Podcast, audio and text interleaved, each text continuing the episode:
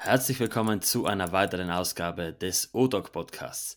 Mein Name ist Raphael und ich bin heute wiederum nicht alleine hier. Ich habe heute einen Gast äh, an meiner anderen Seite des Internets und Anführungszeichen, den, äh, den ihr schon kennt. Der war schon mal bei uns im Podcast und zwar ist es niemand Geringeres als der liebe Nikolaus Hirsch von der Firma Hirsch. Hallo Nikolaus, wie geht es dir? Hallo Raphael, sehr gut. Danke, schön wieder hier zu sein. Ja, wir haben ja bereits eine Episode aufgenommen, wo du uns ein bisschen äh, euer Familienunternehmen vorgestellt hast. Und ich dachte mir, dass wir jetzt nochmal was aufnehmen. Und zwar wird es in dieser Episode hauptsächlich darum gehen, wie denn äh, Lederarmbänder hergestellt werden, welche Arten von Lederarmbändern es denn so gibt und was ein gutes Lederarmband ausmacht. Und ich würde sagen, lass uns dann nicht äh, länger um den heißen Brei rumquatschen. Wir fangen direkt an mit dem Audio Wrist Check. Und da würde mich jetzt mal von dir interessieren, lieber Nikolaus, was trägst du heute an deinem Handgelenk? Also ich trage heute meine Omega Speedmaster Reduced an einem unserer Performance Bänder. Das sind die Bänder mit, äh, die Hybridbänder mit Kautschuk und Leder. Und das ist das Andy Band, welches ich da dran habe. Okay, sehr cool. Wie kommt es, dass du eine Reduced trägst und keine ähm, 42er? Also ist das für dich so eine Vorliebe? Ähm, also ja, da gibt es einen Grund dahinter. Der Grund ist ganz simpel. Ich bevorzuge die Automatik-Variante von den Uhren tendenziell lieber und auch die Größe der Reduced ist einfach perfekt für mein kleines Handgelenk.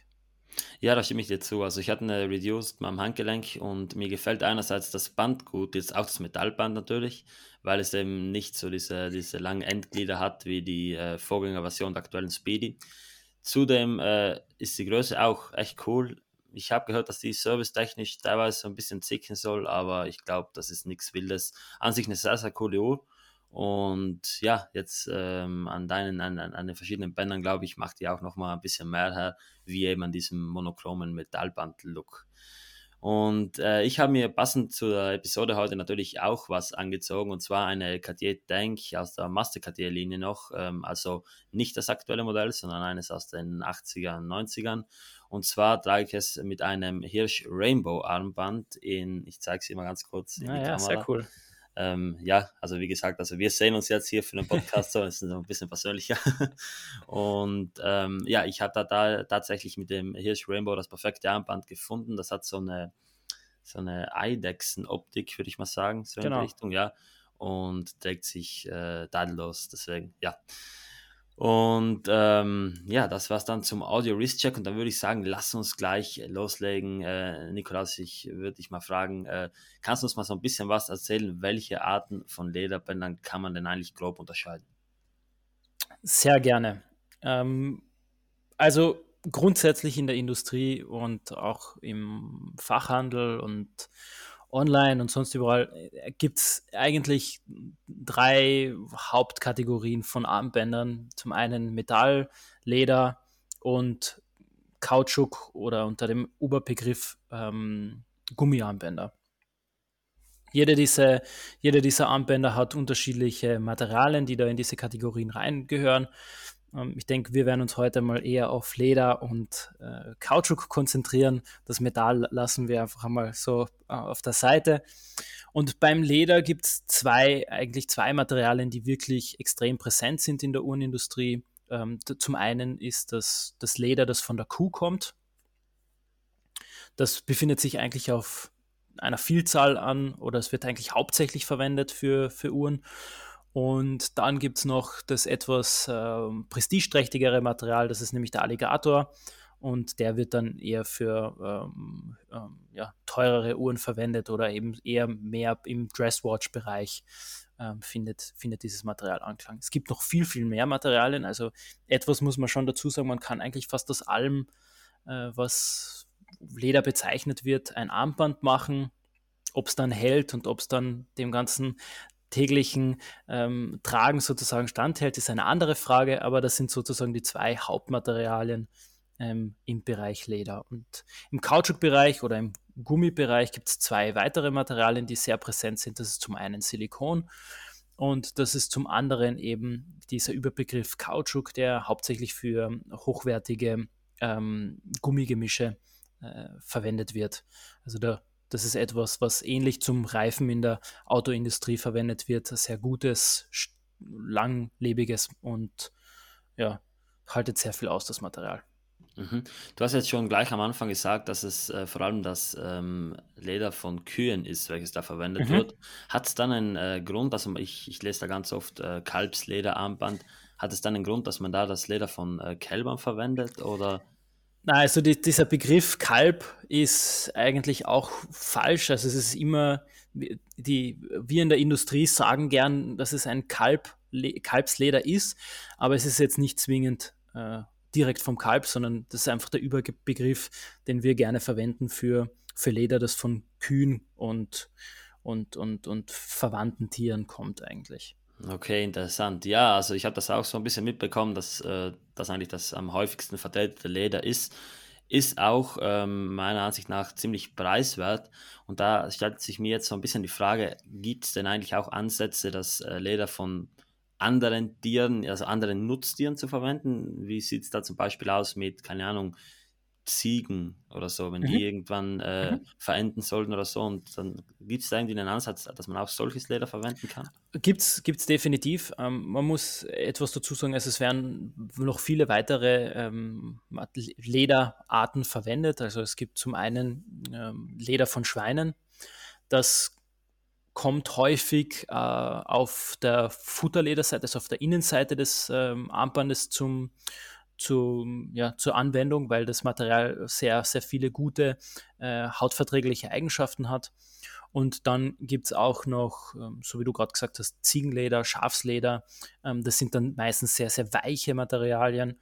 Und diese kommen auch oh, zur Anwendung, aber eben wesentlich seltener als jetzt die herkömmliche Kuh. Liegt einfach daran, dass das, dass das Kuhleder zum einen viel größere Fläche mit sich bringt und zum anderen liegt es auch daran, dass das, dass das Kuhleder viel wandlungsfähiger ist als jetzt beispielsweise das Leder von einer Ziege. Mhm, ja, und ich kann mir auch vorstellen, dass man da bei einer Kuh natürlich äh, nochmal ein bisschen mehr Fläche rausbekommt genau, als ja. irgendwie bei einer Ziege. Und wie sieht es denn dann, also du hast schon angesprochen, dass es Alligatorleder gibt, das ähm, schlägt sich auch im Preis nieder, dass es einfach teurer ist, wahrscheinlich weil es eben auch seltener ist. Wie sieht es jetzt aber aus bei äh, Lederbändern, zum Beispiel aus, aus, ähm, aus Eidechse? Das gibt es ja so mhm. auch. Werden da wirklich, ist, ist das wirklich Eidechsenleder, das so verwendet mhm. wird? Genau. Also tendenziell ist es so, speziell bei diesen, bei diesen Reptilien, da muss man sich das so vorstellen, dass da hauptsächlich der, der Bauch von dem Reptil verwendet wird, weil auf der Rückseite sind die größeren Schuppen und die sind natürlich wesentlich schwieriger zu verarbeiten und ähm, ja, das ist nicht so einfach, auch diese, diese dann äh, ich habe ein neues Wort gelernt jetzt auf den Geneva Watch Days, abzucyceln, sozusagen. ja, genau. Also wieder zu verwerten. okay. Und, und, und ähm, die Eidechse wird tatsächlich, es gibt Eidechsenleder tatsächlich, also so wie du zum Beispiel jetzt auf deinem, auf deinem Band hast, auf deinem Rainbow-Band, das mhm. ist jetzt in dem Fall, ist es ein Kuhleder, das den, äh, das, das Eidechsen-Print drauf hat, aber es gibt okay. noch ein anderes Material, das wir im Sortiment haben, das ist unser Lizard, der ist tatsächlich aus Eidechse. Bitte, sind das dann ziemlich große Eidechsen? Also jetzt vielleicht eine blöde Frage, aber also wenn ich jetzt eine Eidechse bei mir im Haus sehe, dann sind das meistens so 10 cm äh, kleine Tiere und ich glaube, da ist ja so gesehen nicht möglich. Also wahrscheinlich sind das dann größere Eidechsen, so, oder? Die sind ein bisschen größer, mhm. also ah, okay. schon so ungefähr in, in der Dimension. Also das Material hat ungefähr, äh, lass mich mal schauen, überlegen, so ungefähr 30 Zentimeter. Mhm ist, ist das Material, das, okay. das wir zum Beispiel verarbeiten. Ah, sehr schön. Ja, ich wusste gar nicht, dass das irgendwie vom, vom äh, Bauchbereich verwendet mhm. wird. Aber natürlich, wenn man sich so ein bisschen mit Tieren beschäftigt, dann fällt einem schnell auf, dass äh, der Bauchbereich meist wesentlich weicher ist und dass das Ganze dann ähm, ja nochmal besser zur Verwendung gestaltet. Und wo kommt jetzt eigentlich dieser Preissprung her? Also wenn man sich jetzt mal äh, bei euch so ein bisschen umsieht auf der Webseite, dann ja. fällt schnell auf, dass beispielsweise ein äh, simples Rainbow-Band zum Beispiel mhm. oder jetzt äh, ein, ein Duke-Band 35 Euro circa kostet.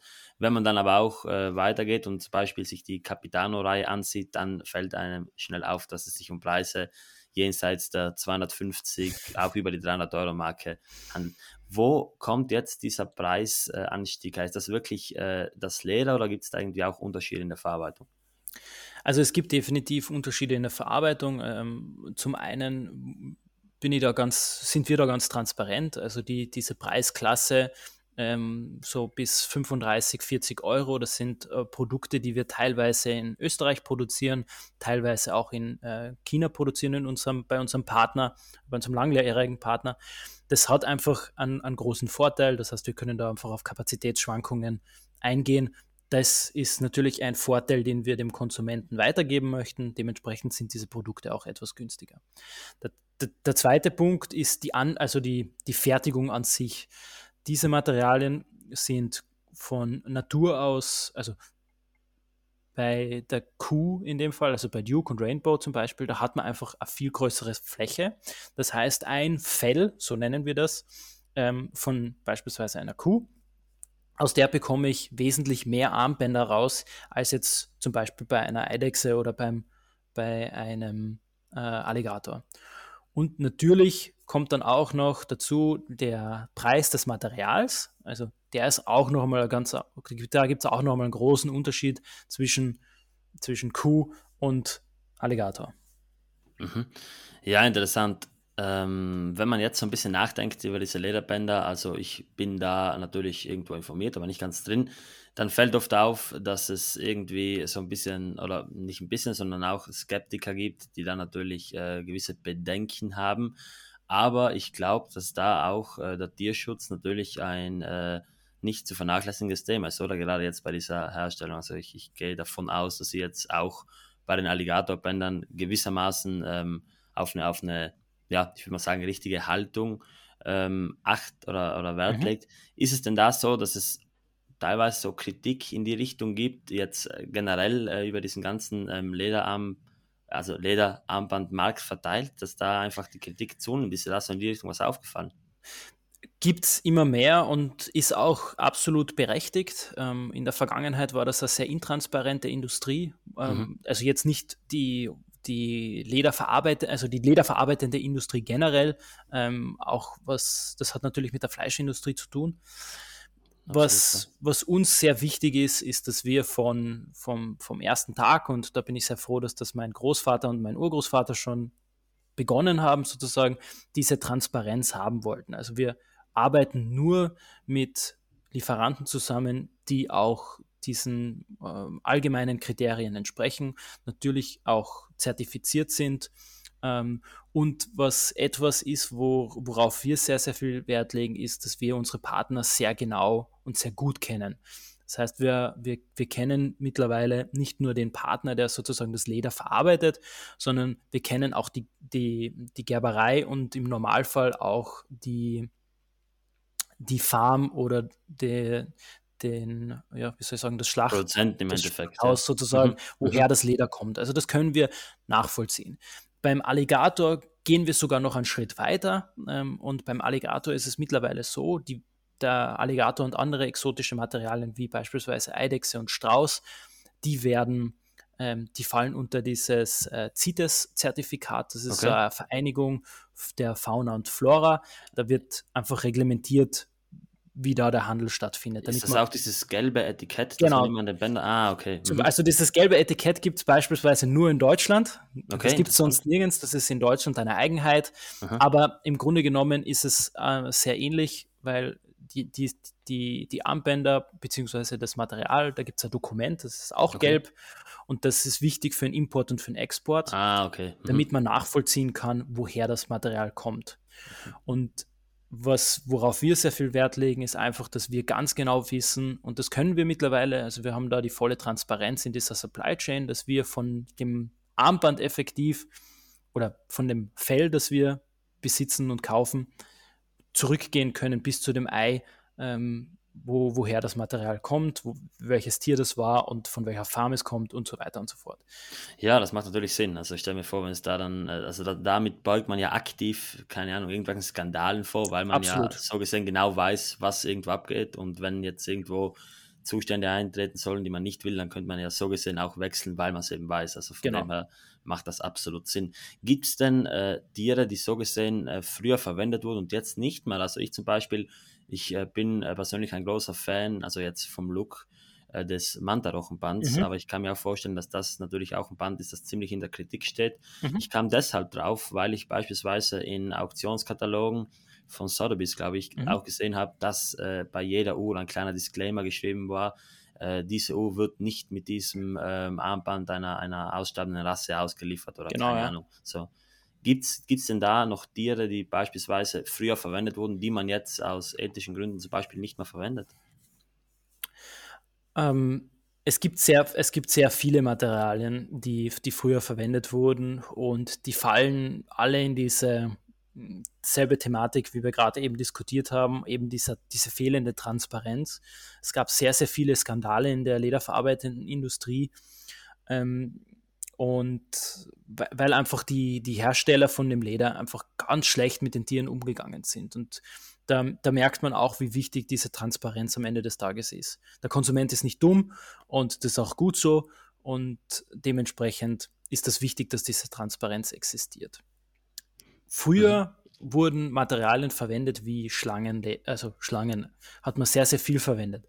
Gibt es heute ganz, ganz selten, okay, speziell ja. jetzt im, im Uhrensektor eigentlich.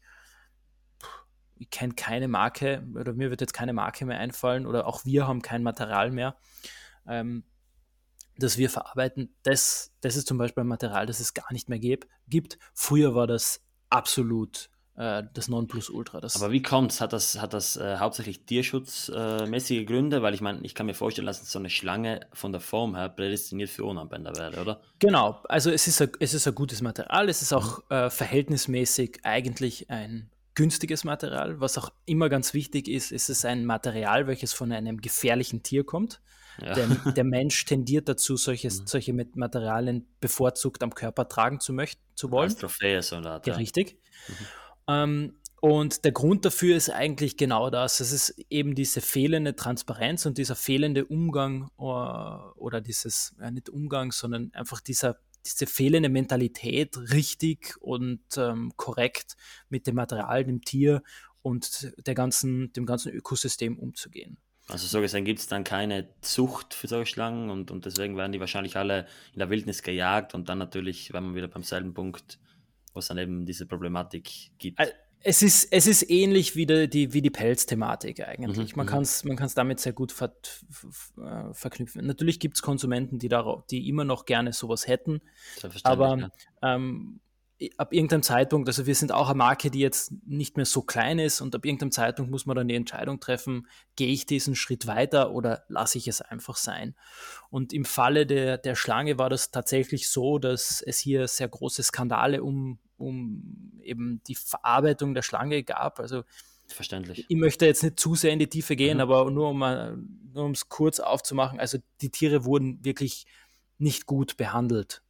Und auch wenn es eine Zucht ist, hat man das dann aufgedeckt und das ist halt nicht schön und an, an, so einem, an so einem System möchte man einfach nicht teilhaben. Und das Beste, oder in dem Fall hat man sich dann von, diesem, äh, von dieser Verarbeitung, von dem Material und von dem Tier entfernt und dementsprechend ist es auch viel, viel kleiner geworden. Und die Verarbeiter, die heute noch äh, Schlange, Schlangenmaterial machen, die machen das dann ähm, zu, in, zu besser, wesentlich besseren Konditionen. Ja, ich kann es mir vorstellen. Also ich sehe da auch irgendwie den Punkt, dass Leute sagen, so ein Rindsleder, das akzeptieren wir eher, weil ja von einem Rind äh, viel, viel mehr verwendet werden kann. Also da wird ja einerseits Milch, dann auch Fleisch und dann bis zum Schluss auch Leder. Bei einer Schlange ist das so gesehen ja nicht der Fall. Also dann hat man eine Schlange, die nur dafür sterben muss, äh, um ihre Haut abzugeben, im wahrsten Sinne des Wortes so. Und ich kann mir schon vorstellen, dass das dann natürlich auch so ein bisschen ein, ein skandalös, skandalöseres Thema ist. Aber glücklicherweise gibt es ja auch äh, sehr, sehr viele Alternativen, wie ich bei euch gesehen habe. Und da würde mich jetzt persönlich mal so ein bisschen interessieren, ähm, gerade jetzt in der Zeit, wo dieses Sustainability-Thema immer mehr aufkommt und äh, ihr euch da auch sehr, sehr gut anpasst, meiner Erfahrung nach. Was sind denn alternative Werkstoffe, die jetzt beispielsweise äh, für Veganer in Frage kommen? Was mhm. gibt es da? Ich glaube, da gibt es nicht nur Kautschuk, sondern noch eine, eine ganze Menge mehr. Also bevor, bevor ich da tief eingehe in dieses Segment der alternativen Materialien, möchte ich noch eine Sache zu dem zur Topic Leder und Nachhaltigkeit sagen. Das Leder grundsätzlich ist ein sehr nachhaltiger Werkstoff, weil die Fleischindustrie existiert und die wird sich jetzt auch so schnell nicht ändern und dementsprechend entsteht sehr viel, äh, wie soll ich sagen, überschüssiges Material, das verwendet werden muss, weil sonst wird es weggeschmissen.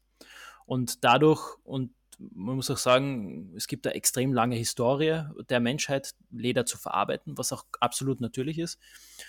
Und dementsprechend ist Leder grundsätzlich, wenn man es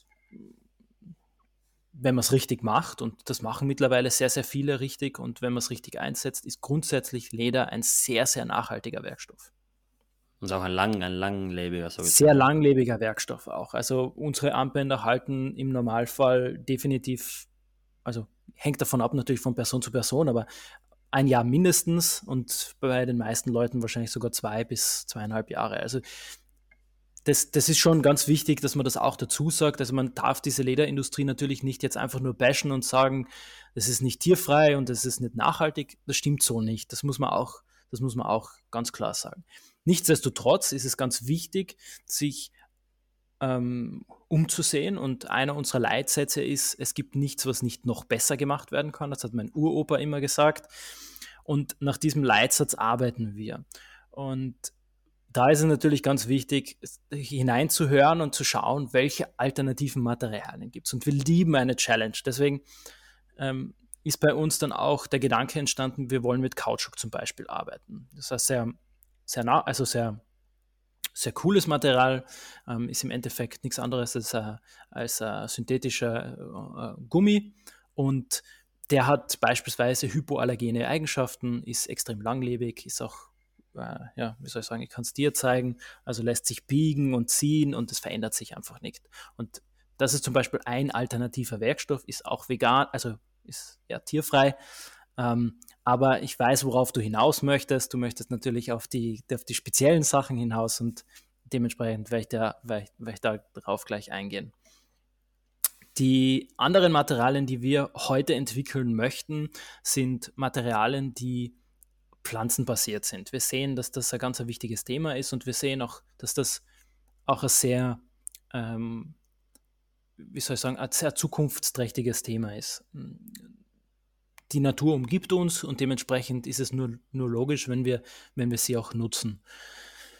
Und womit wir begonnen haben, war 2016 haben wir damit begonnen, das erste Mal ein Naturmaterial zu verarbeiten. Und das war unser Stein. Also wir haben ein Steinmaterial sozusagen in, unser, in unsere Kautschukseele eingebaut und dementsprechend aus Kautschuk und Stein ein sehr schönes, flexibles Armband gemacht. Und das war so der erste Schritt in diese Welt. Wir hätten nie gedacht, dass wir Stein verarbeiten können, ist auch irgendwie. Ja, da muss man kurz einhängen. Also ich äh, frage mich jetzt, wie kommt man auf die Idee als erstes? Also ich meine, in der Natur man hat so viel, man hat irgendwie Kork, Rinde, Blätter, alles mögliche. Wie kommt man auf die Idee, gerade einen Stein, also ich sage mal das unflexibelste, was es so gibt in der Natur, äh, das in ein Armband zu verarbeiten? Wie kamt ihr auf die, also wie seid ihr auf die Idee gekommen? Also ich habe ja vorher schon gesagt, wir lieben eine Challenge. Und äh, eine dieser Challenges, die wir uns immer wieder auferlegen, ist, wie können wir unflexible Materialien flexibel machen? Und begonnen hat das Ganze mit dem Kautschuk, weil wir da sehr lang geforscht haben, bis wir den Kautschuk in der Flexibilität bekommen haben, damit er auch angenehm am Handgelenk ist. Und irgendwann hat einer aus unserem äh, Forschung- und Entwicklungsteam halt die Idee gehabt oder wir haben auch ein bisschen gebrainstormt und dann kam die Idee auf, was ist denn mit Stein? Und wie der Zufall es so will, gab es jemand, der hat einen Kontakt, der Steinplatten herstellt.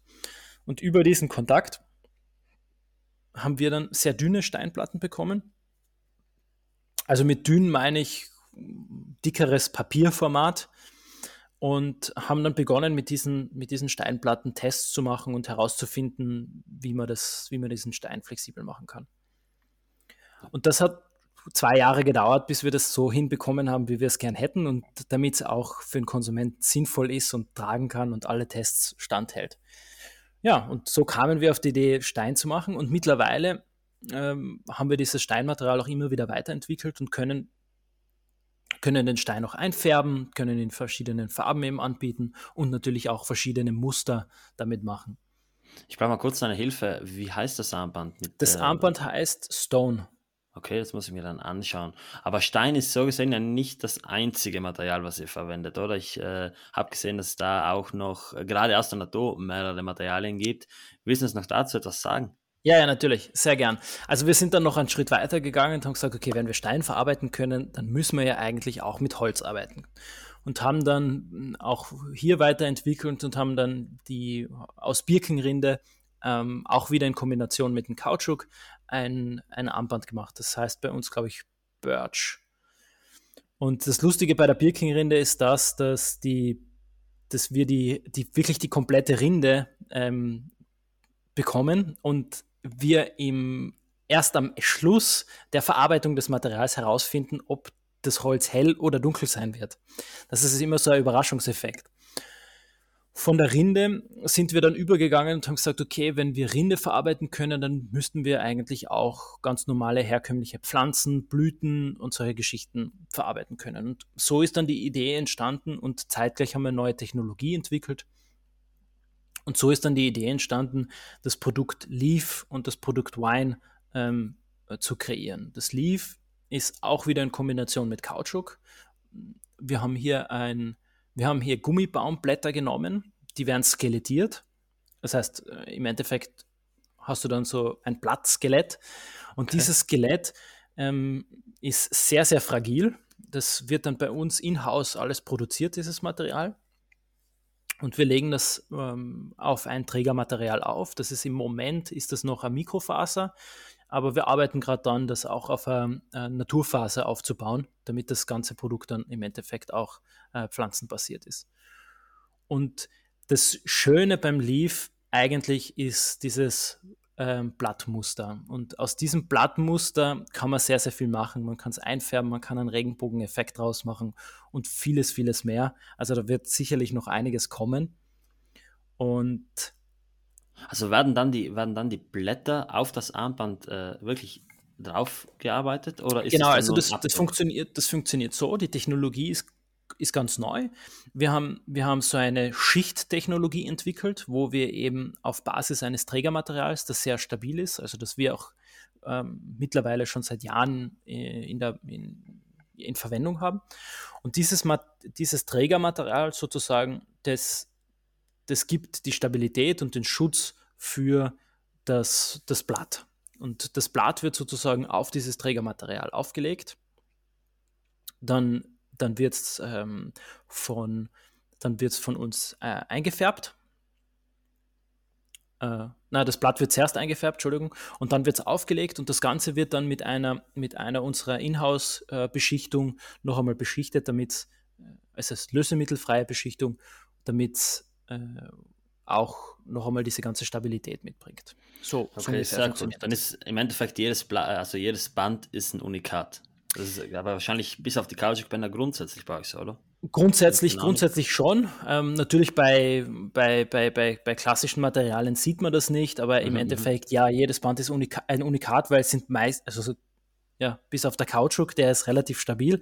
Genau. Aber alle anderen Materialien sind eigentlich Naturmaterialien und dementsprechend ist auch beim Leder nicht jede Haut gleich. Mhm. Und auch wenn man sich jetzt zum Beispiel das Birchband ansieht, dann so gesehen weiß man ja nicht, wo jetzt eben bei dieser äh, Birkenrinde irgendwie eine, eine schwarze Stelle drin ist oder so. Das macht es macht schon so ein bisschen spannend. Also das Richtig, gefällt mir echt gut.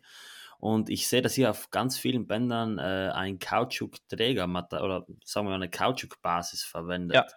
Und ähm, was hat es mit der auf sich? Also das sieht äh, ziemlich Hightech-mäßig aus, also mit diesen ganzen äh, Sicken und, und äh, diesen Rinnen drin. Was, was, wo, also wo liegen die Vorteile von so einer Kautschuk-Trägerplatte, sage ich jetzt mal? Und warum verwendet man da jetzt nicht irgendwie einfach ähm, eine, eine Lederschicht? Das, das, ist, eine, das ist eine sehr gute Frage. Ähm, das liegt an unserer Technologie, die wir entwickelt haben. Also für unsere Lederarmbänder haben wir eine Technologie, die hat mein Urgroßvater äh, entwickelt und patentiert. Das ist das Rembordieren.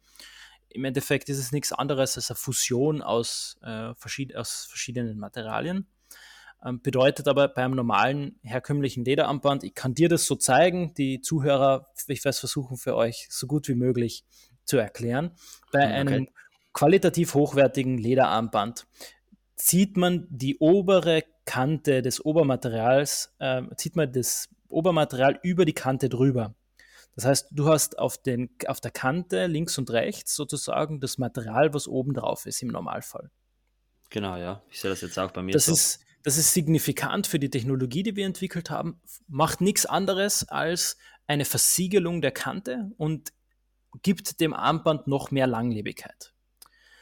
Darüber hinaus haben wir das gleiche mit unserer Performance-Technologie entwickelt. Also das ist diese, dies, das sind diese Hybrid-Armbänder, die heißen eigentlich Performance-Armbänder, weil hier haben wir dasselbe System entwickelt, nur umgekehrt. Hier ziehen wir die Kante, das kannst du hier sehen, hier ziehen wir die Kante vom Kautschuk nach oben und ah, betten okay. sozusagen das Obermaterial in diesen Kautschuk. Dann ist das, das Leder so gesehen ein Inlay. Richtig. In eben diesen Kautschuk, okay. Genau. Der Vorteil hier, und das ist der, der große Vorteil von dem Kautschuk, deswegen haben wir auch hier die Rillen. Die Rillen bieten nicht nur Stabilität und Flexibilität, sondern die Rillen haben auch den zusätzlichen Effekt, dass sie ähm, Belüftung, ähm, ah, okay, das also dass sie als Belüftung dienen. Mhm. Und wie du hier vielleicht, also die Zuhörer werden es nicht sehen, aber du wirst es sehen. Hier haben wir auch noch zusätzliche Löcher in mhm. dieses Belüftungssystem eingebaut. Schaut euch das Ganze am besten mal auf der Webseite von Hirsch an, also hirschthebracelet.com. Da seht ihr dann äh, gleich auf der Startseite schon diese, diese Bänder mit eben dieser Kautschuk-Basis. Und ich glaube, wenn ihr bei Nikolaus Hirsch auf Instagram vorbeigeschaut habt, dann habt ihr das bestimmt schon mal gesehen. Also mir hat sich das schon richtig eingeplant im Kopf und von dem her ja. Danke. War ein Material, das ich jetzt äh, bei euch, ich weiß nicht, habe ich es übersehen oder gibt es das bei euch nicht? Was ist, äh, was ist mit Kork? Genau, wir, haben, wir verwenden Kork nicht. Ähm, wir haben es immer mal wieder überlegt, ähm, Kork zu verwenden, aber wir sind dann einfach draufgekommen, der Kork ist für uns jetzt nicht, wie soll ich sagen, innovativ genug, dass wir den okay. Kork gerne in unserer Kollektion hätten. Es mhm, ist ein sehr simples Material, aber irgendwie, wir wollen mehr. So. Mhm. Aber technisch wäre es möglich, so gesehen. Oder? Technisch wäre es absolut möglich, ja. Also wir haben auch ähm, für diverse Kunden schon äh, Armbänder gemacht in Quark, mhm. aber wir haben es in unserer Kollektion nicht. Ah, okay. Ja, wie vielleicht äh, einige noch nicht wissen, jetzt bin ich mal ganz vorsichtig, was hier ausplauder. Äh, Hirsch stellt natürlich nicht nur für sich Armbänder her, sondern auch für andere, sage ich jetzt mal so, oder? Richtig. Und äh, da, ist, da ist dann natürlich auch so, dass ihr Armbänder fertigt, die ihr so nicht in der Kollektion habt, oder? Also genau. kann ich mir vorstellen, dass da wahrscheinlich auch ein paar Hightech-Sachen äh, gibt, wenn man sich so ein bisschen in der Uhrenbranche umsieht. Es gibt ja nicht, bei weitem nicht nur das klassische Lederarmband, wie es jetzt beispielsweise auf irgendeiner Lange drauf ist, sondern auch ganz andere Geschichten. Und äh, ja, wenn man da so ein bisschen äh, eins und eins zusammenzählt, dann kann man sich einen Rein draus machen. Ich äh, sage jetzt mal nichts mehr dazu, aber ähm, ich habe schon ein paar Lederbänder gesehen, wo dann Made in Austria draufsteht und ich glaube, dass dann nicht so viele Adressen in Österreich für Lederbänder gibt. das ist richtig, ja. Okay, ähm, jetzt sind wir, glaube ich, mal alle Materialien so ein bisschen durchgegangen, die ihr in eurer äh, Fertigung verwendet. Mhm. Äh, Gibt es denn da noch irgendwelche weiteren? Ich glaube, das wäre es soweit gewesen, oder? Ähm, ja, also es gibt noch, noch eine Sache, die ich, die ich ganz gern noch sagen möchte. Gerne. Und zwar, also zu die, ich, eine Frage habe ich dir noch nicht beantwortet, warum wir sozusagen die Ledermaterialien oder andere Materialien mit dem Kautschuk verbinden, so wie bei Stone und bei, bei der Birke. Ah, okay, genau, ja, danke. Ähm, das, das hat den Grund, weil speziell jetzt bei Stone und bei der Birke es uns einfach die Möglichkeit gibt, das Band flexibel zu machen, ohne das Holz und den Stein noch flexibler zu machen. Und äh, ja, man kann sich vorstellen, beim Stein, ich meine, das ist einfach ein Ding und wenn man den zur Seite biegen möchte, dann wird er brechen ganz, ist ganz normal. Und beim Holz ist es nicht ganz so schlimm, aber es ist einfach wesentlich langlebiger und wesentlich ähm, einfacher für uns auch in der Produktion und angenehmer für den Konsumenten, wenn er das so tragen kann, weil dann verändert sich das Material nicht zu stark. Aber, die, bitte, ja, ja stelle Frage. Die, ganz kurz, äh, die, die Haltbarkeit jetzt vom Kautschuk, die ist so gesehen auch, also ich, ich glaube, man rechnet bei einem so einem Armband ja nie auf 100 Jahre, sondern immer auf einen relativ, äh, unter Anführungszeichen, kurzen Bereich von vielleicht fünf Jahren maximal, ja. oder? Und das, glaube ich, hat man dann auch absolut keine Probleme, oder? Ich könnte mir vorstellen, dass vielleicht in 20 Jahren da irgendwann mal äh, so ein, so ein äh, das irgendwie so sein könnte, dass das Armband so ein bisschen hart wird. Aber das wird ja ein Lederarmband so gesehen auch, wenn es die, die Feuchtigkeit verliert. Von daher, genau. glaube ich, nimmt sich das dann nicht so viel. Genau, also ab irgendeinem Zeitpunkt, also im Normalfall, wenn man, da kann ich auch gleich kurz was zur Pflege sagen, im Normalfall, wenn man ein Armband trägt, ähm, dann und wenn das Armband qualitativ hochwertig ist, es muss jetzt nicht zwingend von uns sein, dann sollte das Armband Minimum zwölf Monate ohne Probleme halten. Ähm, sowohl äh, ästhetisch, aber auch funktionell. Funktionell wird es darüber hinaus auch noch halten. Ich habe noch nie ein Armband von euch gewechselt. Ich habe unzählige in meiner Sammlung so, aber ja, kommt wahrscheinlich daher, dass ich äh, die Uhren äh, oft wechsle und dann natürlich kommt keine Tragezeit zustande. Aber ähm, bezüglich der äh, Pflege würde ich noch mal ganz kurz mhm. ähm, mhm. einhaken. Ähm, es ist ja so, dass man Lederarmbänder, also ich habe das mal bei einem, bei einem äh, Kollegen gehört, also ganz viel mit Vintage-Armbändern aus den 60ern arbeitet, dass man die so gesehen nochmal nachträglich äh, eincremen kann, oder? Also ich hatte mal ein, ein relativ hartes, das war äh, ein originales von Cartier damals, und wenn ich das so ein bisschen eingecremt habe, ich habe es jetzt mit einer normalen Handcreme gemacht, das wurde dann wieder wirklich ganz weich und flexibel. Ist das so, dass das Leder sich einfach vollsaugt und dann wieder weich wird, oder? Genau, also äh, das ist auch ein ganz normaler Prozess. Im, bei Schuhen zum Beispiel, die wächst man ein sozusagen mhm. und dann halten sie länger. Ähm, ich, ich, muss ganz ehrlich dazu sagen, bei uns ist es so, die Materialien, die wir verwenden, die sind bereits schon so äh, gedacht oder schon so bearbeitet. Bearbeitet, Dankeschön, dass sie eigentlich keine oder dass es wesentlich besser ist, wenn man sie nicht zusätzlich pflegt mit Wachs oder Creme oder sonstigen. Mhm. Natürlich, ab einem gewissen Zeitpunkt trocknen die Materialien aus. Aber wir reden hier von einem Zeitpunkt so drei, vier, fünf, sechs Jahre. Also das ist jetzt im Normalfall, wenn sich das, wenn das Armband nicht mehr hübsch aussieht, dann sollte man es auch tauschen. Also ja, das, stimmt. Mhm. das ist schon gut, weil es hat natürlich zwei Effekte. Ähm, zum einen schützt es die Uhr, also das Armband soll ja nicht von der Uhr fallen und dann die Uhr am Boden. Ja. Das wäre mhm. nicht schön. Und zum anderen ist es auch ein hygienischer Faktor. Ähm, wir tragen das Armband und die Uhr relativ oft und lange am Handgelenk. Und das Handgelenk ist ein Körperteil, das sehr, sehr stark verwendet wird. Mhm. Und dadurch sammelt sich da sehr viel Dreck und natürlich auch Schweiß und Bakterien und Co. an. Und wenn man das nicht regelmäßig pflegt, dann zersetzt das sozusagen das natürliche Leder, was drauf ist. Also das das natürliche Material, logischerweise. Und dadurch kann das dann natürlich brüchig, kaputt und irgendwann nicht mehr hübsch aussehen. Ja, glaube mir, ich weiß, wovon du sprichst. Ich äh, war eine Zeit lang beim Uhrmacher und wenn ich damals äh, Uhren für einen Bandwechsel reinbekommen habe, äh, ich meine, wenn jetzt jemand nicht, also ich wechsle ein Uhrenband, wenn es mir nicht mal gefällt, auch wenn es jetzt nur zweimal drauf war. Jetzt, ja. ich wechsle natürlich immer hin und her, gleich wie du es auch machst. Aber der normale Uhrenträger, der sich nicht mit einer Uhr beschäftigt, der wechselt das Band, äh, wenn es, keine Ahnung, anfängt, äh, es da raussprießt und das Band bricht und stinkt und keine Ahnung was. Und ja, da habe ich schon ein paar unschöne Erfahrungen machen müssen. Also das Band von außen kann ja noch ganz hübsch sein, aber wenn man es dann von innen ansieht, dann ist das wirklich fast schon steif auf der Form des Handgelenks. Ja. Und wenn man es ein bisschen zurückbewegt, dann wird es brüchig und äh, ja, also nur ein kleiner, äh, ein kleines Public Service Announcement, wechselt eure Lederarmbänder hin und wieder mal. Also das schadet auf jeden Fall nicht. Das ist jetzt auch keine Werbung, das ist nur ein Hinweis von mir.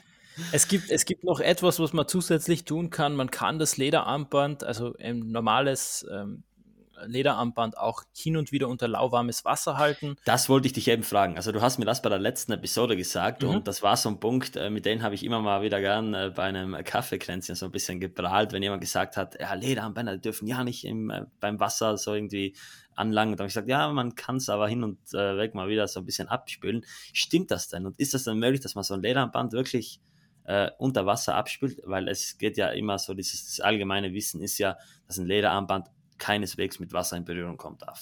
Also äh, ich, ich sage es jetzt ganz offen und ehrlich, bei einem 10, 20, 30 Euro Band von eBay oder von Amazon würde ich das jetzt nicht empfehlen oder kann es natürlich passieren, dass das Armband dann kaputt ist oder kaputt mhm. wird. Bei qualitativ hochwertigen Armbändern, wie Armbändern von uns, aber anderen Herstellern natürlich auch, ist es so, dass das Armband oder das Armband auch darauf ausgelegt ist, dass es nass werden darf. Also alle unsere Armbänder sind grundsätzlich wasserresistent. Bis mhm. zu einem mhm. gewissen Grad natürlich. Du solltest es nicht eintunken und ewig drin lassen. Natürlich. Wichtig hierbei ist einfach, dass wenn man das, Was wenn man das Armband kurz unter lauwarmem Wasser abspült, dann kriegt man sozusagen den Oberflächendreck raus und auch die, den, den Schweiß, der drauf ist, raus. Also es muss jetzt nicht ewig lang unter Wasser, das mhm, Wasser mhm. halten, sondern einfach nur kurz abspülen, trocknen lassen, wieder anlegen. Fertig. Das ist genau dasselbe wie mit den meisten Uhren. Wenn die jetzt irgendwie 30 Meter wasserresistent sein, sind, dann ist es ja nicht so, dass der Hersteller einen das Schwimmen verbieten will, sondern vielmehr sind die Uhren, keine Ahnung, für den Notfall so ein bisschen gewappnet. Wenn man jetzt mal, keine Ahnung, genau. in den Pool geworfen werden sollte bei irgendeiner Feier und dann schnell wieder rausgeht, äh, natürlich übernehme ich hier keine Haftung, aber dann könnte es sein, dass die Uhr das raushält und ich glaube, das ist beim Lederarmband auch äh, so, weil ich kann mir vorstellen, wenn jetzt äh, jedes Lederarmband, keine Ahnung, schon beim Händewaschen kaputt gehen würde, dann gäbe es natürlich eine, eine große Sammelklage bei den Herstellern. Also genau. von dem her sehr cool. Ja, ähm, also gut zu wissen, dass man das, äh, ich glaube, das schadet auch nicht, wenn es zum Beispiel mal dreckig werden sollte oder irgendwas drauf kommen sollte, dann kann man das so ein bisschen abspülen, das ist gut zu wissen. Und mich würde jetzt allerdings noch interessieren, und ich muss mir jetzt langsam mal eine neue äh, Fragestellung überlegen. Ich sage immer nur, mich würde jetzt interessieren, aber ist jetzt egal. ähm, und zwar kannst du mir sicher was dazu sagen, wie denn jetzt ein Lederband hergestellt wird. Also ich sehe es immer nur ähm, in diesen Büchern bei meinem Wohnhändler, wo die dann drin liegen mit den Etiketten. Aber wie geht das jetzt vonstatten? Wie sieht es aus, wenn Hirsch anfängt, ein Armband zu bauen. Also vielleicht kannst du da mal so ein bisschen erzählen. Und ich würde da mal gerne, wenn es möglich ist, von Null anfangen. Also wenn ihr jetzt sagt, ihr macht ein komplett neues Armband, vielleicht auch schon vom, äh, von den ersten Überlegungen, vom Designprozess. Wie geht das vonstatten? Okay, also wenn wir jetzt wirklich von Null anfangen, dann entsteht irgendwo bei jemand im, in, in meinem Team, aber auch im erweiterten Kreis, also im Forschungs- und Entwicklungsteam, bei meinem Bruder, bei meinem Vater, entsteht eine Idee. Und diese Idee besprechen wir dann meistens. Und von dieser Idee schauen wir uns im Normalfall dann Materialien, die zu dieser Idee an, die zu dieser Idee passen, an. Man muss sagen, also ich könnte es dir jetzt zeigen, aber es gibt, wir haben so einen dicken Katalog im Normalfall, der wird jedes äh, äh zweimal im Jahr geupdatet. Und da sind eigentlich alle Materialien drin, die wir im Moment getestet zur Verfügung haben. Das heißt, die sind geeignet dafür, ein Armband daraus zu machen. Das ist ein ganz wichtiger Punkt, weil nicht jedes Material ist dafür geeignet. Und dann wird überlegt, okay, was passt, in welcher Kombination, wie machen wir es und dann wird im Normalfall meistens ein Prototyp angefertigt. Dieser Prototyp, in dem Fall, wenn es jetzt kein Werkzeug für dieses spezifische Modell gibt oder diesen Bandstil, dann wird der per Hand gefertigt. Das heißt, wir haben ähm, mittlerweile haben wir vier, ähm, vier Personen im, in, unserem, in unserer Prototypenabteilung, die machen wirklich jedes Armband komplett mit der Hand. Haben natürlich unterstützende Werkzeuge dabei, aber im Endeffekt machen die nichts anderes als das, was man vielleicht von den Bildern ähm, kennt, von äh, den, den, den kleineren Werkstätten, wo wirklich eine Person da sitzt und das, das Band wirklich von A bis Z fertig macht. Also wirklich selbst ausschneiden, Schablonen selber basteln ähm, und dann auch unsere, unser klassisches Remordierverfahren selber mit einem, mit, einer, äh, mit einem Bügeleisen machen. Also das ist sozusagen der Prototypenablauf. Dauert im Normalfall so einen halben Tag für jemanden, der geübt ist, dass er ein ähm, Band macht. Und von dem Prozess geht es dann über, dann schauen wir uns meistens die Armbänder an und im Normalfall ähm, werden, wenn wir ein Produkt neu lancieren, dann brauchen wir ein Werkzeug dafür. Also unsere Produkte werden teilweise noch mit Hand gefertigt, aber teilweise haben wir auch die Unterstützung von Werkzeugen, damit wir ähm, das auch einfach viel, viel präziser und viel, viel besser in der Qualität herstellen können. So, jetzt werden wir gleich in diesen ganzen Prozess eintauchen. Nicht jeden Schritt werde ich jetzt im Detail erklären, aber im Grunde genommen funktioniert es so, dass wir, ähm, dass wir das, ähm, Obermaterial das, ähm, und das Untermaterial, also das äh, Futterleder, so wie wir es nennen, ausstanzen. Und dafür brauchen wir im Normalfall ein Stanzwerkzeug. Das heißt, wir haben ein Werkzeug, das, das, das die Oberflächenstruktur vom Obermaterial ähm, imitiert, sozusagen. Also damit es ausgestanzt wird. Und wir haben ein Futterledermesser sozusagen, mit dem wir das Futterleder ausstanzen. Weil äh, mit unserem Remordierverfahren muss das Obermaterial länger, also breiter sein als das Futterleder. So fängt das Ganze an. Und im selben Moment wird parallel sozusagen das Innenleben für das Armband hergestellt. Und das Innenleben besteht bei uns aus, ähm, aus unseren Lederresten. Das heißt, was wir machen, wir haben vor vielen, vielen Jahren unsere, wir nennen sie LIM, entwickelt. Und das ist, besteht nichts anderes aus äh, Lederpulver. Das heißt, wir verarbeiten die, unsere äh, Materialien, die übrig bleiben, die werden zu Pulver verarbeitet. Und dieses Pulver lebt dann im Innenleben des Armbandes weiter. Hat dann zusätzlichen Benefit. Wir haben drei Komponenten, die aus, ähm, aus Leder sind. Das heißt, die haben die grundsätzliche, äh, grundsätzlich dieselbe Struktur, das, denselben Lebenszyklus und erlauben eigentlich einfach eine viel längere Tragedauer. Und auch für sowas wie Wasser oder wie, wie Schweiß, das kann einfach durchfließen. Und wenn man zum Beispiel was anderes im Innenleben drin hat, dann hat was man. man da? Papier zum Beispiel? Es oder? gibt Leute, die Papier verwenden, mhm. es gibt auch Leute, die Schaumstoff verwenden oder sowas, ah, okay. damit eben mhm. dieser Polster sehr schön weich ah, ist. Mh, mh. Und da kann halt passieren, wenn man nicht das richtige Material fürs Innenleben verwendet, dass das dort hängen bleibt. Und das ist einer der Hauptgründe dafür, dass ein Armband anfängt zu stinken. Weil sich Feuchtigkeit und Bakterien sozusagen dort in diesem Innenleben bilden und die gehen, die können nicht mehr raus. Das heißt, die sind dort sozusagen mhm. gefangen. Okay. Und von, das sind dann im Endeffekt auch die drei Hauptkomponenten, die wir haben. Also wir haben ein Futterleder, wir haben ein Innenleben, das aus Leder besteht und wir haben ein Obermaterial, das auch im Normalfall aus Leder ist. Und man kann da jetzt natürlich noch äh, näher ins Detail gehen. Natürlich haben wir, ähm, verwenden wir ähm, wie soll ich sagen, ein Bindemittel, das die drei Komponenten miteinander verklebt. Das ist ganz wichtig, weil um eben unsere fasertiefe Verbindung äh, durch Hitze und Druck zu verstärken, brauchen wir natürlich im ersten Schritt einmal schon eine Verbindung. Und das ist auch etwas, was wir selbst hergestellt haben, ist auch lösemittelfrei. Das heißt, ist auch unbedenklich für den Körper und ähm, ja, das ist nochmal ein kurzer Punkt, da muss ich noch kurz einhaken. Es gibt ja so gesehen meistens zwei Bandhälften. Genau. Werden die dann, ähm, keine Ahnung, zusammengefertigt? Also gibt es da immer so ein Bärchen oder gibt es ein, äh, eine Fertigungsstraße für Band auf 6er Seite und eine auf 12er Seite? Wie sieht das da aus? Und wie finden die beiden dann zusammen? Genau, das ist, das ist, ein, das ist ein super wichtiger Punkt, wichtiger Punkt und das ist eine sehr gute Frage. Wir legen extrem viel Wert darauf, dass diese zwei Bandteile zusammengehören. Das heißt, wir haben, wir haben extra für uns äh, so Trays entwickelt, wo wir ähm, äh, 12 Uhr und 6 Uhr Bandteil sozusagen miteinander immer paaren. Das heißt, die sind immer paarweise ah, okay. gesteckt. Mhm. Was speziell beim, bei, bei, also jetzt bei einem normalen Kalbslederarmband jetzt nicht so relevant ist, weil das hat, die haben immer im Normalfall immer dieselbe Struktur. Eben, das meine ich, dass da die Struktur sich manchmal unterscheiden kann. Dann ist natürlich. Genau.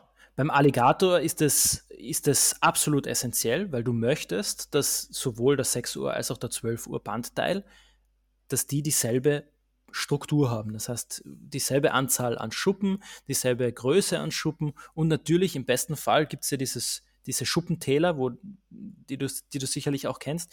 Im Normalfall müssen die auch zusammenpassen. Das heißt, da legen wir da haben wir wirklich highly skilled ähm, Leute bei uns in der Standsabteilung, die wirklich darauf achten, dass wenn sie das, das äh, wir nennen es Loch- und Schnallenteil, wenn wir das Loch und das Schnallenteil ausstanzen, dass die zwei perfekt zueinander passen. Mhm. Ah, okay, ja, ich, ich habe mich noch gefragt, äh, wie die Teile da bei euch bezeichnet werden. Ich dachte irgendwie 6 an 12er, aber das unterscheidet sich auch manchmal mit den Schließen, deswegen Loch- und Schnallenteil, das macht genau. da Sinn.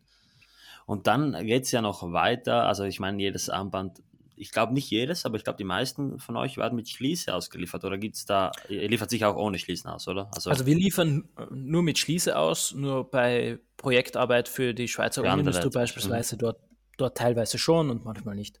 Ah, okay. Aber macht ihr dann da, beispielsweise auch äh, also Schließen, die, die kommen ja auch von euch. Also es gibt ja auch genau, also wir haben, wir haben für unsere Schließen haben wir einen Partner, mit dem wir mhm. zusammenarbeiten, der fertigt für uns die Schließen und die Schließen kommen dann zu uns. Also wenn wir jetzt beim Produktionsprozess weitergehen, ähm, wenn die, also die, die unterschiedlichen Bandteile haben noch kleinere Schritte dazwischen. Wir reden im Schnitt von, von ungefähr 60 verschiedenen Fertigungsschritten, bis das Band fertig ist mit allem drum und dran, weil wir müssen auch die Kanten schärfen sozusagen, damit, damit du nicht zu viel Überhang hast und so weiter. Aber wenn, wenn wir jetzt sozusagen im Prozess sind, die, die, die Bandteile miteinander zu rembordieren, dann werden die miteinander phasentief verbunden durch Druck und Hitze. Und dann sind wir schon in dem Schritt, wo wir sozusagen bei dem, äh, bei der Lochung, also beim beim Ausstanzen der Löcher sind. Wir sind auch schon in dem Schritt, wo wir die, die Pushpins einbauen, also die Federstege einbauen und dann in weiterer Folge bauen wir auch die, ähm, die Schließen ein. Okay, ähm, und da bei den Schließen, also kann ich mir vorstellen, ist es wahrscheinlich ein einzelner Bereich, wo dann nur Schließen verbaut werden, oder? Wo das ja, bei uns ist das ein bisschen anders. Also wir haben jetzt keine so ein, äh, wie soll ich sagen, so ein Fließbandsystem, mhm. sondern mhm. bei uns funktioniert das Ganze in Gruppen. Das heißt, wir ah, haben okay. unterschiedliche Fertigungsgruppen und im Normalfall ist es so, dass jedes Gruppenmitglied eigentlich jeden Arbeitsschritt kann. Ah, okay, und, dann kann man die untereinander austauschen. Richtig, und in Aha. dieser Gruppe wird, sozusagen, wird sozusagen ähm, werden die unterschiedlichen Arbeitsschritte gemeinsam verarbeitet. Das heißt, im Normalfall eine Charge von Armbändern wird in einer Gruppe von A bis Z produziert. Ah, okay, interessant. Und jetzt noch mal eine Frage äh, zum Thema vorhin. Wie ist es denn, kannst du da eine Information geben, jetzt in der Schweizer Uhrenindustrie, fertigen die zum Beispiel die Schließen selbst? Oder, oder wird die dann, gibt es auch Kunden, die bei euch zum Beispiel die gebrandeten Schließen anfragen? Also im Normalfall ist es so, dass die Schließen, also von, von, das, das, kann man ja auch ruhig sagen. Also es ist im Normalfall so, dass die Schließen extern gefertigt werden. Mhm. Das heißt, auch äh, eine Uhrenmarke zum Beispiel hat einen Lieferanten für die Schließen, genauso mhm. wie sie einen Lieferanten für die Gläser, das Gehäuse, mhm. Ziffernblätter und Co. haben. Und manchmal ist es so, dass wir die, ähm, die Schließenteile geschickt bekommen, damit wir sie einbauen. Und manchmal ist es so, dass sie, also dass die, die Uhrenmarke bei sich sozusagen in dem Moment, wo sie das Armband an das Gehäuse der Uhr montieren, auch die Schließe gleich mitmontieren. Speziell, wenn wir jetzt von, von, von Klappschließen oder solchen Arten genau. von größeren mhm. Schließen sprechen. Ja, ja ich denke jetzt gerade an, an so, keine Ahnung, äh, in der, in der höheren Uhrmacherkunst Schließen, die zum Beispiel mit, mit äh, Brillanten oder mit Stein noch besetzt sind dann sind die natürlich auch in-house und werden auch da natürlich ja. nochmal bearbeitet. Okay, sehr interessant. Ja, und dann im Endeffekt äh, entstehen da die Lederbänder und die werden dann in die ganze Welt verschickt. Und äh, die findet ihr dann natürlich auch bei euren Wohnhändlern in diesen netten Büchern. Da. Ich blätter da immer ganz gern durch. Die sind auch äh, sehr geschickt. Eine Frage slash Anregung äh, habe ich da noch an dich. Und zwar ähm, habe ich von einigen Personen äh, so ein bisschen in Erfahrung bringen können, dass äh, so ein gewisser Groll, und du wirst das jetzt wahrscheinlich nicht gleich nachvollziehen können, gegen ähm, dieses, äh, diese Quick Release Bins herrscht. Mhm. Also ich weiß nicht, ihr glaube ich, äh, verbaut die mittlerweile äh, ziemlich gern und ziemlich häufig. Mhm. Gab es denn da irgendwo mal schlechte Erfahrungen? Also ich persönlich, ich hatte da mal eine schlechte Erfahrung, das hing dann aber auch äh, mit einem billigen Band zusammen, das war jetzt kein Band von euch, ähm, dass es bei einer, sagen wir mal so, extremen Belastung aushängen kann, wenn dann eben das Leder an diesen Pin gelangt. Wie stehst du persönlich zu diesen Pins? Also ich glaube, für dich sind die so gesehen ja vital, weil du gern durchwechselst und das sind sie auch cool. Ich habe die äh, bislang nur an meiner neuen Denkmast, die dann eben auch mit diesem System kommt. Mhm. Macht schon, macht schon Spaß so, wenn man das immer schnell wechseln mhm. kann. Aber ich verstehe auch, dass einige äh, sagen, sie äh, ziehen diesen Pin da mit einer Zange raus, dass äh, da so gesehen sich nichts mehr verschieben kann. Aber wie stehst du zu diesem äh, Quick Release System? Also so wie du richtig sagst, ich stehe voll positiv zu dem Quick Release System. Es ist sozusagen der nächste Schritt ähm, meines Erachtens in der Uhrenindustrie, ähm, weil etwas muss, muss uns schon klar sein. Also eine Uhrenmarke kann x Uhren verkaufen, aber es gibt irgendwo eine Grenze im Jahr. Kann aber natürlich wesentlich mehr Armbänder verkaufen. Und das ist die kommerzielle Seite des Ganzen. Und die andere Seite ist die, wir alle streben heute mehr denn je nach Individualisierung. Das heißt, selbst wenn ich mir, nehmen wir jetzt, bleiben wir bei der, der Speedmaster zum Beispiel, selbst wenn ich mir gerne eine Speedmaster kaufe, möchte ich vielleicht nicht zwingend haben, dass ich dieselbe Speedmaster habe wie äh, Person X. Das heißt, das ist natürlich ein Faktor, warum dieses System der Schnellwechselsysteme so also im Moment so populär sind. Und ich glaube, sie werden auch, also ich bin davon überzeugt, dass sie auch bleiben werden. Ich kann den Groll ähm, gewissermaßen verstehen. Ähm, es gab in der Vergangenheit schlechtere Systeme. Ähm, es, es hat in der Vergangenheit nicht immer und überall funktioniert. Und es funktioniert auch heute natürlich nicht immer, also nicht überall. Also wir sind auch gewissermaßen limitiert. Bei ganz kleinen Armbändern, also bei Größen, ich glaube unter 12 Millimeter kann man kein, kann man keinen Quick Release Pushpin verbauen, weil ich einfach nicht genug Platz habe, um diesen Pin äh, und die, die Feder darin zu verbauen. Und speziell jetzt auch im Vintage-Bereich ist es natürlich auch ein Thema, weil im Vintage-Bereich sind die Gehäuse, ähm, ja, die verändern sich vielleicht mit der Zeit. Die sind dann nicht mehr genau exakt 20 mm, sondern sie sind dann vielleicht 20,5 oder 20,6. Manipuliert worden oder so, ja. Beispielsweise, ja. Und das ist natürlich ein Faktor, den ich mit dem herkömmlichen Quick-Release Pushpin nicht immer zwingend abbilden kann. Aber die, die, wir forschen da auch gerade sehr stark dran. Die Pins werden immer besser.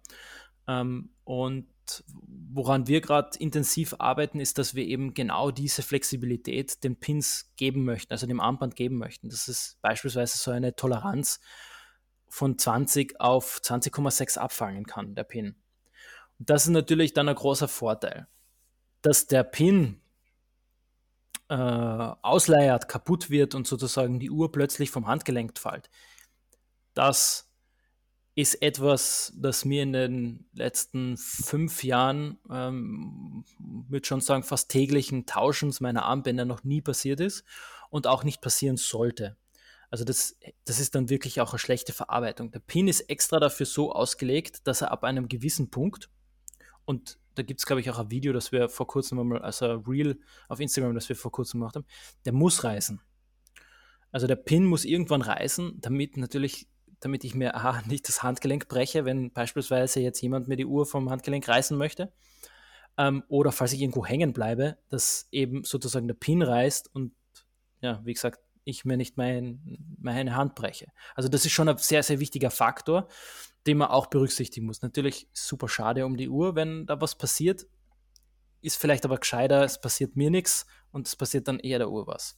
Muss man mhm. abwägen, ist vielleicht Frage von Person zu Person, aber ja. Ja, sehr gut. Also ich wollte das auf jeden Fall nochmal ansprechen. Äh, der liebe Champ vom Psychomaniac hat mich darauf aufmerksam gemacht. Ja. Ich habe ihm erzählt, dass ich die aufnehme und hat er gesagt, das Thema müssen wir nochmal kurz anschneiden. Ja, nice, gut. Und äh, jetzt ist mir nochmal die Idee gekommen, wie sieht das denn jetzt aus, ähm, bei, wenn jetzt irgendein anderer externer äh, Kunde von euch, also ein, ein Geschäftskunde, äh, baut ihr auch irgendwelche komplizierten Schnellwechselsysteme ein in die Bänder? Also gibt es das auch? Weil ich kennst zum Beispiel von der Cartier Santos, die ja ein sehr kompliziertes Band hat mit einem Metall-Insert.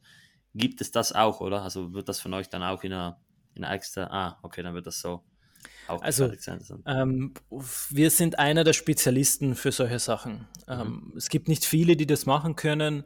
Ähm, es ist, halt, es ist eine, eine Fertigkeit, die wir über die Jahre entwickelt haben. Wir waren immer und sind nach wie vor der ähm, Partner, wenn es darum geht, komplexe Systeme äh, an die Uhr anzubauen. Es ist, es ist ein, da, da, braucht man sehr, sehr viel Skill, sehr, sehr viel Know-how für das. Und ähm, speziell, wenn wir jetzt über solche Integrationen, die dann gepaart sind, also früher haben wir Integrationen gemacht, ganz normale klassische Integrationen. Ähm, und ich, ich, weiß jetzt nicht, ob jeder Integration versteht, aber das ist, wenn das Armband direkt an das Gehäuse integriert ist. Mhm. Und heute ist die Integration, hat die Integration halt noch eine zusätzliche äh, Funktion und die, die ist das Schnellwechseln. Das heißt, das ist noch komplizierter geworden ähm, und dafür braucht es halt die richtigen Leute und die, die richtige Fertigung auch. Also wir reden hier von Toleranzbereichen, die, die wirklich, wirklich, wirklich klein sind. Also das muss perfekt passen. Und dazu braucht man, also so wie wir es zum Beispiel, so wie wir arbeiten, das kann man nicht per Hand machen. Das, muss, das musst du mit einem Werkzeug machen. Ähm, und das sind Systeme, die extrem ausgeklügelt sind, auch nicht günstig ähm, und die wirklich auch dafür da sind, dass es dem Konsumenten sozusagen am Ende des Tages erleichtert wird, das Band zu wechseln, aber gleichzeitig ähm, erlaubt, dass, das, dass die wertvolle Uhr sozusagen ähm, bombenfest mit dem Bahnband verbunden ist. Und das ist, das ist wirklich eine große Herausforderung, macht aber irrsinnig viel Spaß, sowas zu entwickeln, ähm, weil wenn man es dann fertig sieht, äh, ist man dann auch sehr stolz darauf, dass man es geschafft hat, sozusagen. Ja. Ja, ich habe es auch gesehen äh, bei gewissen Uhren, wo das Band dann wirklich ins Gehäuse übergeht. Also das ist dann wahrscheinlich schon mal noch mal eine, eine höhere Kunst, das zu machen. Und jetzt noch äh, zu einer der letzten Fragen. Ich habe eine Uhr, die hat fixe Federstege. Also das ist eine, äh, eine Jump Bauer aus den 1930er Jahren. Ich kann es, äh, also ihr seht es auf meinem Instagram-Feed. Nikolaus, ich kann es mal kurz zeigen. Mhm. Die hat eben diese mhm. Fixed Bars. Und da habe ich ein Band entdeckt, beziehungsweise das kam so äh, mit der Uhr. Das habe ich schon mal bei einer anderen Marke gesehen. Ich glaube, das war äh, bei Jaeger Le Coultre, die hatten das auf einer Reverso. Und zwar haben die ein Band mit einem Metalleinsatz, das sich dann einfach über den äh, Federsteg ziehen lässt. Mhm. Und ich muss sagen, ich finde das System so mega cool eigentlich. Äh, gibt es das so noch oder, oder gibt es das nicht mehr? Und falls nicht, warum hat sich das nicht durchgesetzt? Ähm, also das ist so ein ähnliches System, was es, glaube ich, auch an der Garmin-Uhr gibt. Das ist einfach so ein Hook-System. Gibt es nach wie vor, ähm, ich glaube, äh, die Santos hat auch so ein System. Also es ist auch ein Hook, also nicht ganz so ähnlich. So ähnlich, also ja. da wird so, so rein, rein reingeschoben. Ähm, ich glaube, die, die, die Vacheron Overseas, die hat Die hat auch. so was ähnliches, mit, ja. mit einer Arretierung eben. Richtig. Und ich bilde mir ein, nein, die haben das nicht. Ähm, doch, der IWC hat es auch beim neuen Schnellwechselsystem. Okay. Und ich, Bannerei, Bannerei glaube ich, nee, Bannerei hat das auch. Ich habe es ich letztens in Dubai gesehen, dass Bannerei das bei der äh, Due zum Beispiel mhm. auch so hat, mhm. dass man die Bänder ah, einfach ja, genau, ja, Bannerei hat's auch, run ja. runterziehen kann. Ja. Und ich, ich muss sagen, das finde ich ein cooles System, da ist ziemlich viel Widerstand drin und im getragenen Zustand wird sich das ja so gesehen nicht aushängen. Äh, mir ist nur aufgefallen, dass das echt cool ist. Also ihr könnt euch das vorstellen wie ein normales Lederband, Allerdings ist das Ende ähm, mit einer äh, zurückgebogenen Metallfeder verbunden so und dann kann man es einfach so einhängen, also wie einen Haken. Genau. Finde ich cool und gerade jetzt bei so alten Uhren mit Fixed äh, Federstegen macht es Sinn. Ich glaube, sonst gibt es eigentlich nur noch das Verkleben und diese altbackene Version mit den, mit den Metallflügeln, oder? Das ist dass es das so gibt. Stimmt, Bild. das haben wir auch früher gemacht. Ähm, die Verklebefunktion, die gibt es auch noch. Also da, hm, äh, gesehen, ja. da macht man den Hook und dann klebt man es sozusagen zusammen.